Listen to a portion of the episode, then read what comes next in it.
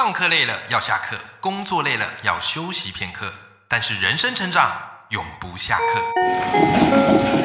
嗨，欢迎来到 Life 不下课，我是欧阳立中，每天陪你学习练功，一起玩出你我的理想生活。Hello，各位听众朋友，大家好，我是王立中，欢迎收听 Life 不下课，每天一集不下课，别人休息你上进，累积你的复利成长。好，那同样周三好是我们约好的要一起来共读好书的时间，所以就是我们的阅读选修课。那么今天这集阅读选修课呢，要为大家带来一本呃影响我非常非常深远的好书。那因为很多听众朋友其实都知道啊，我本来是高中老师。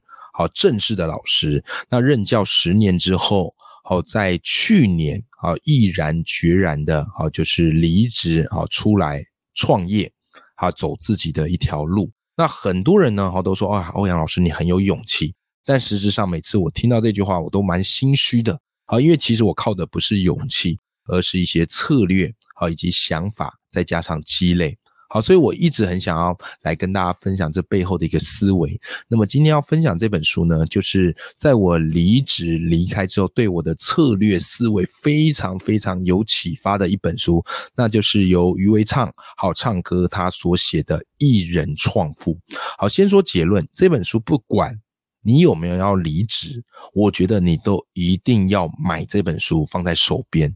好，即便你现在在工作。对不对？但是你知道工作的薪水是有天花板，但是副业跟创业的薪水啊以及获益它是没有天花板的。所以，即便你正在有一份安稳的工作、稳定的工作，请你也不要怎么样嘞，就此杜绝创业的想象，好不好？这本书可以帮助你不离职创业。那或者你早有想要离职啊创业的念头，那你更不能错过这本书，因为你手把手照着这本书的方式去教，你可以减少很多自己摸索或是瞎忙的时间。好，因为创业的成本代价其实是挺高的。OK，好，先来跟大家聊聊这本书的作者唱歌。好，我有一个好朋友叫做李洛克，好，李洛克是我非常佩服的朋友。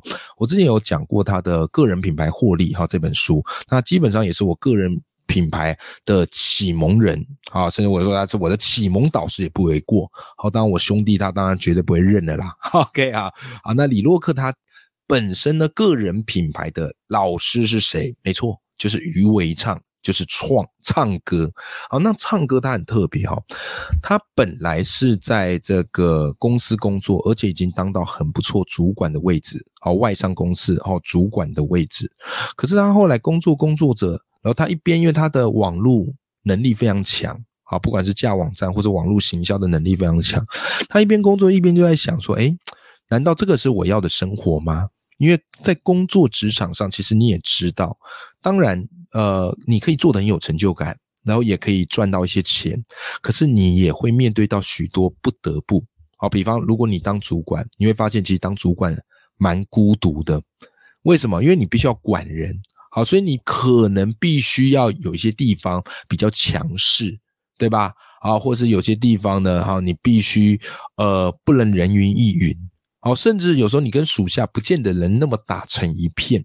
啊，当然主管风格百百种，但我这边所讲的是，大部分人如果有当过主管，你就可以知道主管的那种为难的地方在哪。那唱歌就提到，他之前在外商公司工作，有时候他甚至不太敢走进茶水间，为什么？怕听到同事或是属下在讲他坏话，对不对？他想了想，就说：“哎呀，这个主管的薪水虽然是不错，但真的是我要生活吗？而且常常时间被绑住，很多他想做的事情不见得那么想做。好，所以后来他就毅然决然的，好就辞职了。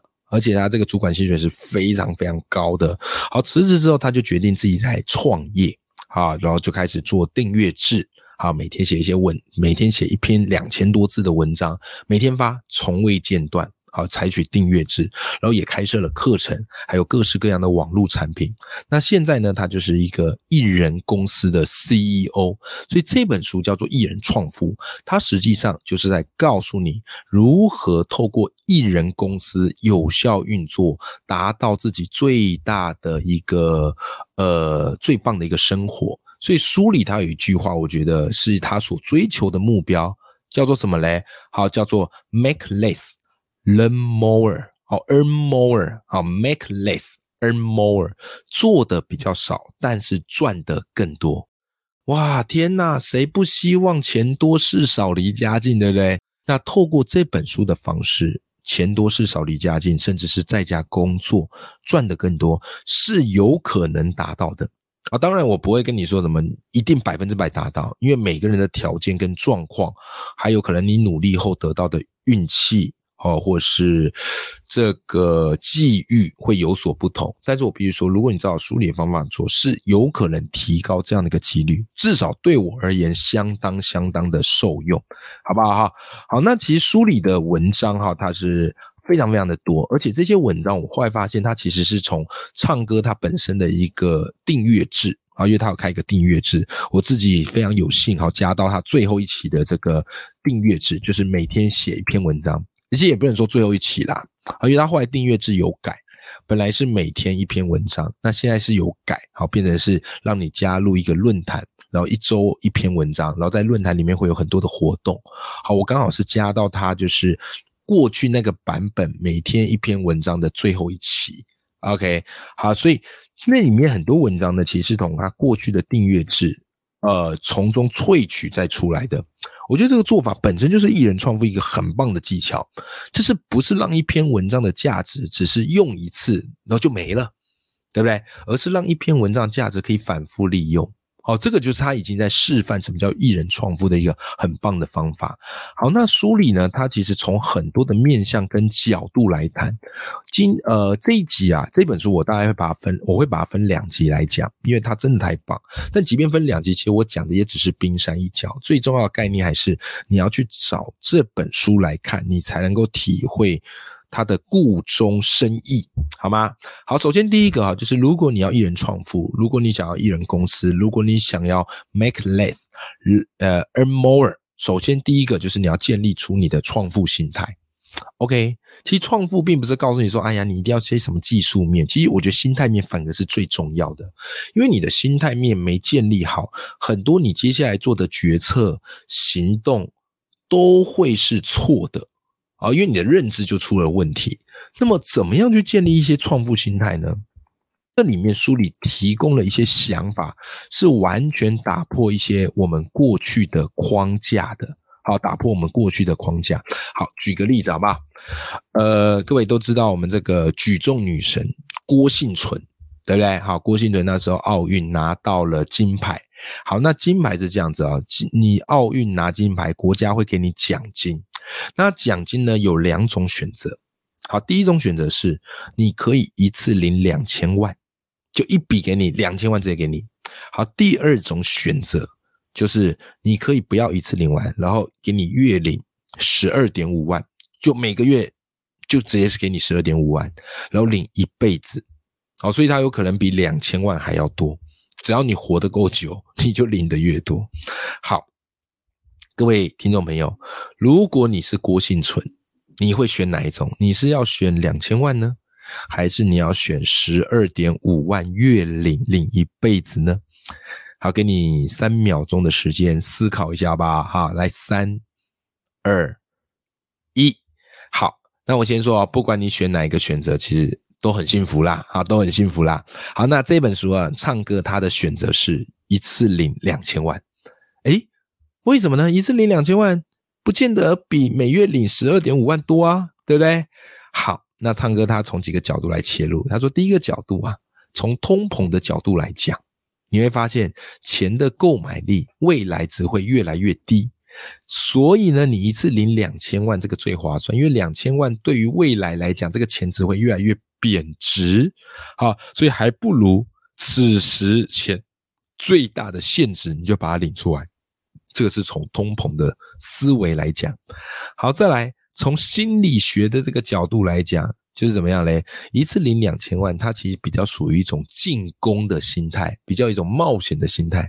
你拿了两千万之后，你就可以拿去投资，好做很多的事情，对不对？然后或者啊，去可以。为一些梦想做冲刺，那反而你每个月领十二点五万，这是一种比较保守型的防守心态，对不对？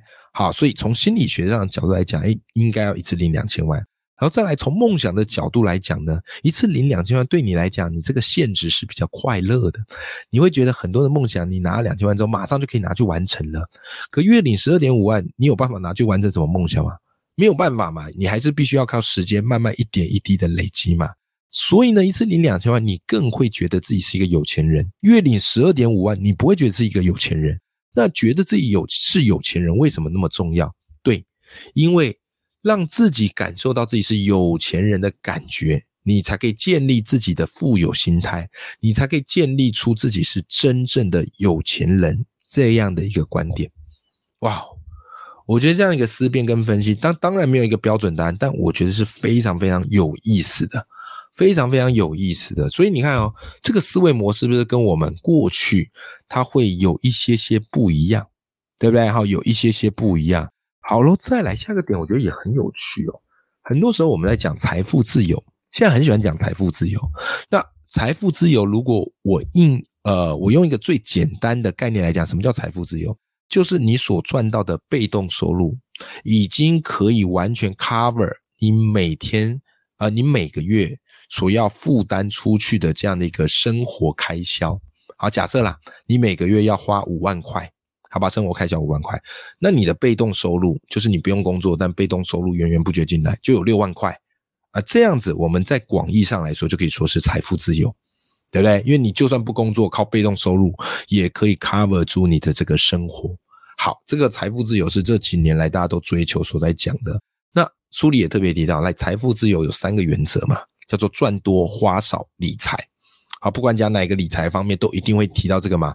你赚的要多，然后要省下来，然后花的要少，然后再加上要适度理财，对不对？好，但是大部分人呢，各位赚多花少理财，你认为它的比重应该各自是多少？如果用百分之百配比，你觉得赚多这个应该是占百分之多少？花少应该是要占百分之多少？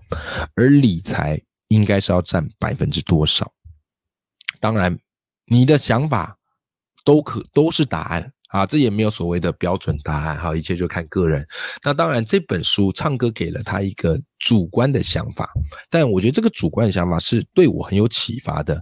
他说，如果是他来分配财富自由的三个原则，赚多他觉得占百分之八十，花少占百分之十，理财占百分之十，也就是说。比重最大，你要追求财富自由，最大的比重应该要把心力分在赚多，OK？但你会发现哦，有些人他会把心力分在花少，也就是他会把心力放在省这件事情上，疯狂省钱，什么事情锱铢必较，就是要省省省省省省省。他们相信财富是可以省出来的，省钱这个价值观基本上也没错，但是省钱这可以省出财富吗？打个问号。好，有些人他可能会把他的心力。完全的放在理财啊，天天盯盘，天天看盘，然后关注这个动向啊，去研究。当然，如果对于理财投资有兴趣去做研究，这也是一件好事。但当你把所有的心力都放在理财这件事情上，可是你的本金却没那么多去理财的时候，这时候是不是有可能你必须要开杠杆？你是不是可能要当冲？你是不是可能要投下更大的赌注去以小博大呢？对不对？好，所以他也是有风险的。所以从唱歌的角度来讲，他反而最建议的事情是，你应该把心力放在如何赚多这件事情上面。那为什么呢？好，他背后当然是有他的一些道理。我觉得他讲讲的蛮好，好讲非常好。有几个哈，比方来讲，第一个，你要学会去卖未来，很多事情你必须要去长远投资，你要去看到一个长期的效应。好，所以你要知道。你在为未来更大的产值做准备。其实我自己出来创业之后，我也发，我也是真的深有同感。好像我们自己创业也是很多东西有所谓的赚快钱或是赚慢钱。像如果我接案演讲，有没有这个就是赚快钱，就是时薪马上就可以变现就可以得到。可是我非常清楚一件事情，就是演讲是很吃你的时间。你一天你再能讲，你最多早中晚各接一场吧。对不对？但是通常也很少人会这样做，因为这样做真的太累了。像我一天，我最希望的就是一天讲一场就好。这一个礼拜如果可以选择的话，我讲一场两场就好。为什么？因为我知道演讲很花时间，他花的时间不只是在你演讲，还有通勤，还有事前的准备。对吧？所以在接演讲之外，我也会想开始慢慢去设计一些能够贩卖未来的事情。好比方，我做这个免费的 podcast 给你听，这个就是我一种准备卖未来的方式。为什么？我希望更多的人来听嘛。那现在我们这个下载率越来越好，真的很感谢大家这个支持。好不好？所以有时候你在我 podcast 会听到有些业配啊，有些团购啊，对不对？这个都是我在创造一些未来的机会。好了，再来嘞，怎么样嘞？昌哥也告诉你嘛，就是你要懂得适时的放下身段。有些人想要创业，有些人想赚钱，但是身受制于啊他的一些职业的包袱，或是一些心态上的包袱，不敢很冲嘛。以我过去来讲，这个我最有同感。我过去是老师嘛，其实你知道，我们老师的道德包袱感是很重的。我们在学校就是学生一个呃的一个学习的榜样，对不对？好，所以我们尽量我们这个举手投足啊，要符合一个老师该有的样子。然后再来，老师通常都是比较低调啦，好不不，因为毕竟嘛，公职嘛，好不能太比较不喜欢太高调，有没有？或者老师啊，比较不敢去谈钱，好不敢去谈溢价。还要谈论价钱，所以这个都是我自己在创业上啊，去跟人家谈价钱、议价啊。一开始我会受到的一个包袱，可是我知道我必须要抛开老师这样的一个过去的职业包袱，我才有办法看到更大的可能性。好不好哈？好，所以唱歌就是也建议大家，就是要把八成的时间跟精力集中在赚钱，而不是省钱。你省钱真的不会省的比赚钱还多啦。OK，好，这也是他提到一个非常非常非常精彩的点。好，那这个就是从第一个层面来看啊，对我而言是非常深受启发，就是你怎么样去创造一个创富的心态。好了，第二个层面呢，就是唱歌告诉你说，其实你要不断的去优化自己的版本。好，优化自己的版本。这里对我而言呢，我觉得最受用的就是这个二十三十四十岁的职场建议。好，这章节我真的很推荐大家去看。我发现收听我节目的年龄刚好二十三十四十，这个年龄层是非常广的，大概占比加起来就超过九成了吧。因为我后台我都可以看得到主要收听节目的听众朋友，好不好？哈，好。唱歌他就建议啦，就是你在二十岁的时候应该该做什么事情。二十岁，我们想象一下哈，大概就是大学毕业左右，可能大四，对不对？十八岁大概是高三大一嘛，那二十岁可能就是大三大四快要毕业，二十几岁这样的一个年纪。好，这个年纪呢，其实你该做的事情，书里建议你，就是你可以去小公司做事。哎，你说怎么去小公司呢？怎么不是去大公司嘞？很简单，因为你去大公司工作啊，固然啊，你这个走路有风啊，觉得有这个依靠很安稳，对不对？可是呢，因为大公司它分工很严密嘛，所以其实真的你能分配到事情，就是一个很专职的事情。而且二十岁是你成长速度最快的时候，所以你尽可能要多工多学，最好一个人可以多学好几份的事情。所以唱歌会建议你说去小公司工作。因为小公司他们事情很多，但是人力不见得这么的够，所以你可能要一人身兼数职。那你说，哎，这样不是很晒吗？其实你学到的东西都会是你未来的资产，看你用什么角度来决定。